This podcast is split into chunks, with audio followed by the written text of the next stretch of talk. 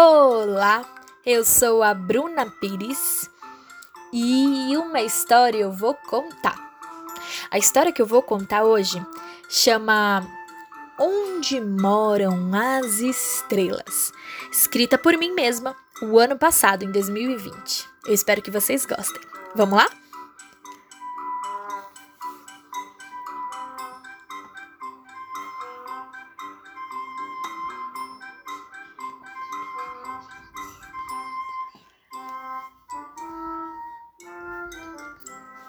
Bia brincava feliz com sua amiga Ana, a jabuti.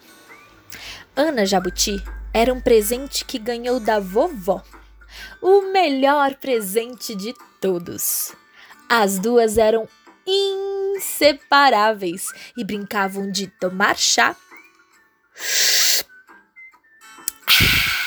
e estudavam e amavam ver TV. Todos os dias, Bia chegava da escola correndo para brincar com sua amiga Ana. Passavam a tarde lendo livros e estudando. Elas brincavam de estátua e mímica, de dançar, de câmera lenta e de esconde, esconde. Um, dois, três, lá vou eu. Quem não se escondeu, não se esconde mais. Adoravam comer carambola. E em tardes frias comiam bolinhos de chuva. Bia se divertia colocando laços de fitas coloridos no casco de Ana. Foi com Ana Jabuti que Bia aprendeu a comer alface e ter paciência também.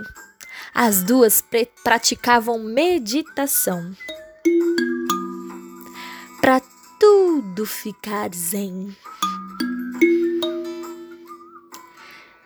Certo dia, Bia chegou em casa toda esbaforida, correndo maluca atrás da amiga.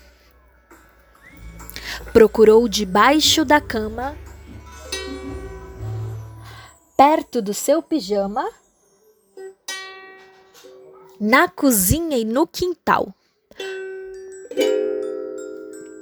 Por todos os lados Bia procurou, mas Ana Jabuti não encontrou. Triste, foi procurar na sala. Perguntou à sua mãe se tinha visto sua amiga Ana.